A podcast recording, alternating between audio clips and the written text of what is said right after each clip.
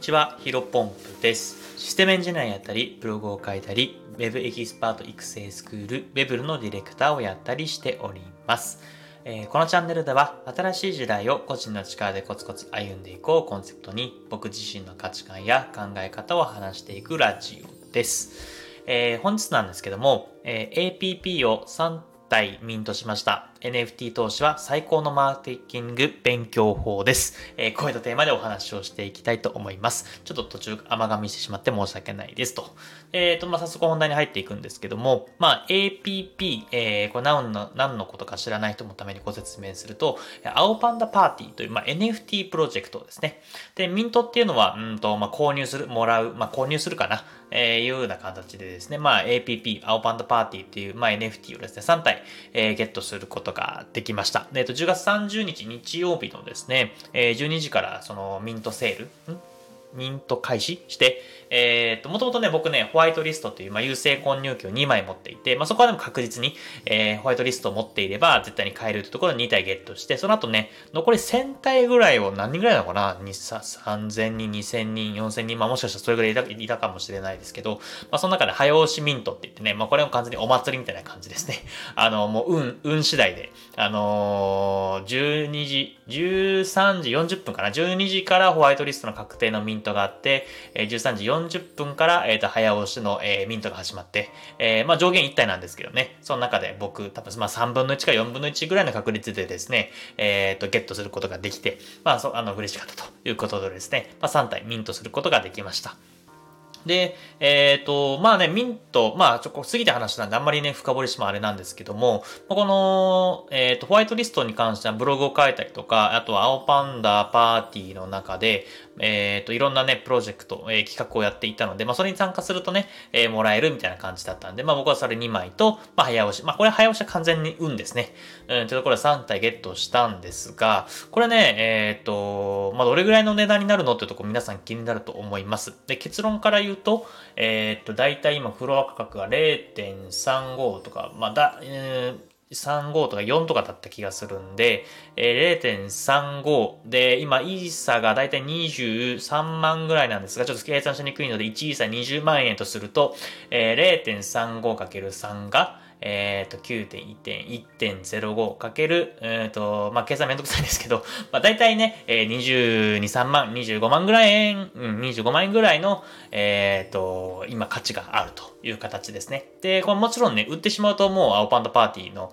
えーその3体のね、えー青パンダたちがなくなってしまうので、まあ、僕はね、売らないですね。うん。あのーここはね、しっかりと、まあ、長期的に、まあ、1年、2年ぐらいはね、ちょっと持っていこうかなというふうに思っています。まあ、青パンダパーティーはね、あの、ものすごく、なんだろうな、えっ、と、TikTok でもすでにね、60万人以上のフォロワーがいるし、まあ NHK だったりとか、まああとオリンピックのなんか、あのキャラクターにも選ばれたのかな。まあ、そういうところもあるので、まあ、国的というか、まあ、国、日本全体的にやっぱ有名な、もともとね、えー IP を持っているので、まあ、ここはね、やっぱり伸びるんじゃないかな。0.35とか今0.4とかになってましたけど、まあ、1イーサーとか言っても全然おかしくないんじゃないかなというところでですね、まあ、あの、まあ、あと単純にイーサー自体の価格も上がると僕は踏んでいます。今20万円くらいですけど、うん、うんと、まあ、半減期、ビットコインの半減期、まあ、2024年ぐらいには50イーサ、100イーサー、あー、失礼しました。1イーサー50万円とか、えー、と100万円いってもおかしくないかなと思ってますんで、ま、た例えばね、まあ、すごく、あのこれポジティブというか夢物語に聞こえるかもしれませんけども、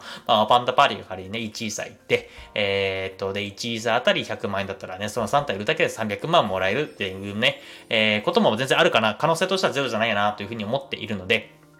えっ、と、まあ、引き続き僕はガチホと言ってですね、えっ、と、しっかりとホールド、うんと、保有していきたいなというふうに思っています。で、まあ、あの、こういった感じでですね、NFT っていうのはですね、えっ、と、ものすごく今表面的に話すとですね、あの、儲けられるというか、稼げるからすごく楽しそうだな、やってみたいなというふうに思う人もいると思うんですけど、まあ、うんと、失成功の裏には失敗があるという風な形でですね、もちろん成功する NFT プロジェクトもたくさんあるんですが、うんとあんまりね、伸びないプロジェクトっていうのもたくさんあるんですね。なので、えっと、ここはですね、まあ、あの、これタイトルに、まあ、あの戻るんですけども、NFT 投資っていうのはですね、まあ、うんと、マーケティング、まあ、ウェブマーケティングとかものすごく今ね、ものすごく、なんだろう、有名というか熱いワードですけど、まあ、ウェブマーケティング、まあ、マーケティング、まあ、物を売るサービスに、を勉強していく上でですね、最高の勉強法というか、NFT 投資をすると、えー、マーマーケティングのことが学べるっていうね、あの、すごくいいんじゃないかなというふうに思っているので、そこをね、ちょっと深掘りしていきたいと思います。えっ、ー、と、まあね、うんと、さっきも言ったように NFT プロジェクトたくさんあるんですけど、やっぱ成功してるプロジェクトっていうのはものすごく限られたごく一部だなというふうに思っています。うんと、まあ、あの、やっぱり買っね、えー、売る時に、えっ、ー、と、価格が上がっているってことは結構ね、少ないんですよね。やっぱり、えっ、ー、と、ほとんどのプロジェクトが、まあ、あんまり伸びなかったりとか、逆にね、えっ、ー、と、下がっていく。例えば、例えばですけど、1位差で買ったものが、えっ、ー、と、0.5とか、0.3とか、逆にもっとね、売り手がつかないようなプロジェクトもね、たくさんあります。うん。で、僕自身はね、えっ、ー、と、まあ、NFT 投資、NFT を投資として見ている点、部分はあるんですが、まあ、どちらかというと、えっ、と、これからの期待とか、あと単純にね、イラストというか、そのアーティストさんとかが好きで買ってるって部分もあるので、必ずしもそうじゃないんですけど、うん、必ずしもそうじゃないというか、損って言ってしまうとね、あの、なんかお金しか見てないないっていう風にに捉えられるかもしれないですが、まあ逆、え、ー、と、包み隠すストレートに言うとですね、まあ、あの、売れなくなってしまった NFT だったりとか、えっ、ー、と、持っていた価格、あ、買った時よりも、えっ、ー、と、低い価格でしか売れないような NFT っていうのもたくさんあります。なので、ここはね、やっぱりプロジェクトがうまくいくのか、えー、っていうところがものすごくね、起点になって、えー、重要になってくるんですけど、えそこをな、どうやってふうに見ていくかっていうところは、えっ、と、そのプロジェクト、えがどんな運営とか、どんな方針やってであったりとか、ファウンダーというね、え NFT プロジェクトの、まあ、リーダー的な、まあ、株式会社でいうと社長的なもののポジションが、の方がいるんですけど、そういった方がどういった発信をしているかによって、えっ、ー、と、プロジェクトの価値が変わってくるなというふうに僕は考えています。で、ここがやっぱりマーケティングを学ぶ上でものすごく勉強になるなと思っていて、さっき言ったように、まあ、この DAO、えっ、ー、と、そのコミュニティ、まあ、会社でいうと株式会社自体がですね、会社がどういった方針でやっていくのかっていうところだったりとか、さっき言った株式会社の社長、まあ、ファウンダー、えー、と呼ばれる人たちが、どのような発信をしていくのか、そういった作戦を立てて、えっ、ー、と、プロジェクトを成長させていくのかっていうところをね、えー、見ると、ものすごくね、伸びるとか伸びないとかっていうのが大体わかるようになるかなと思っています。やっぱりここはね、えっ、ー、と、マーケティングを学ぶ上ではものすごく大事なポイントで、まあ、あとはね、やっぱ自分のお金入れてるので やっぱりまあ、マーケティング学ぶ、まあ、プログラミング学ぶっていうところも一緒かもしれないですけど、やっぱりね、自分のお金が入っていないから、まあもちろんね、お金入ってなくても真剣に勉強できるんですけど、やっぱり皆さんね、え人間で損したくない生き物じゃないですか。だからまあ1万円とかね、まあ僕 NFT どれくらい入れてんのかな？えー、イーサリアムとかで、まあ大体もう50万円ぐらい投資してますけど、うんと、まあそういうぐらいね、投資してるんだったら50万円なくしたくないので、まあ、一生懸命勉強するわけですよ。まあ、だからこそこういった NFT を何かしらね、えっ、ー、と買って、えー、やっていくっていうのはものすごく勉強になるなというふうに思っています。まああとは、えっ、ー、と、その、勉強した結果がものすごくね、結果に直結しやすい業界だなというふうにも思っているんですよ。具体的に言うと、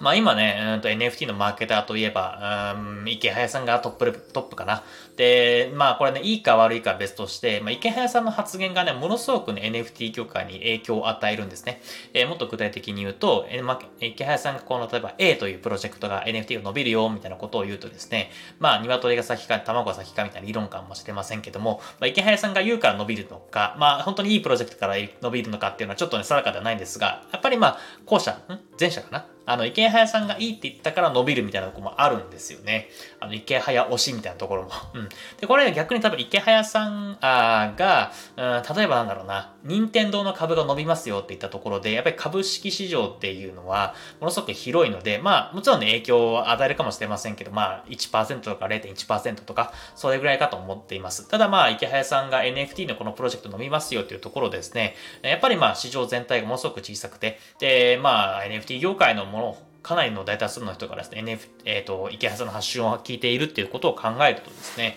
やっぱそれが直結する。そうすると、まあ、えっ、ー、と、いいプロジェクト、まあ、伸びやすいプロジェクトに貼っていると、それなりにものすごくね、えっ、ー、と、伸びる、えー、バック伸びして、その分、えっ、と、1万円のものが10万円になったりとか、100万円になったりとか、そういった可能性が全然あるかなというところで、うんと、ものすごくね、面白みがあるなというふうに思っています。まあ、本日はね、この NFT 投資っていうのは、まあ、マーケティングを学ぶ上でやってみるのがものすごくいいですよというところでお話話をさせていただきました。えー、引き続き僕はね、NTC、えー、全張りして頑張っていきたいなというふうに思っておりますので、興味ある方はぜひ APP だったりとか、そういうところを購入してみてください。それでは本日も以上です。失礼いたします。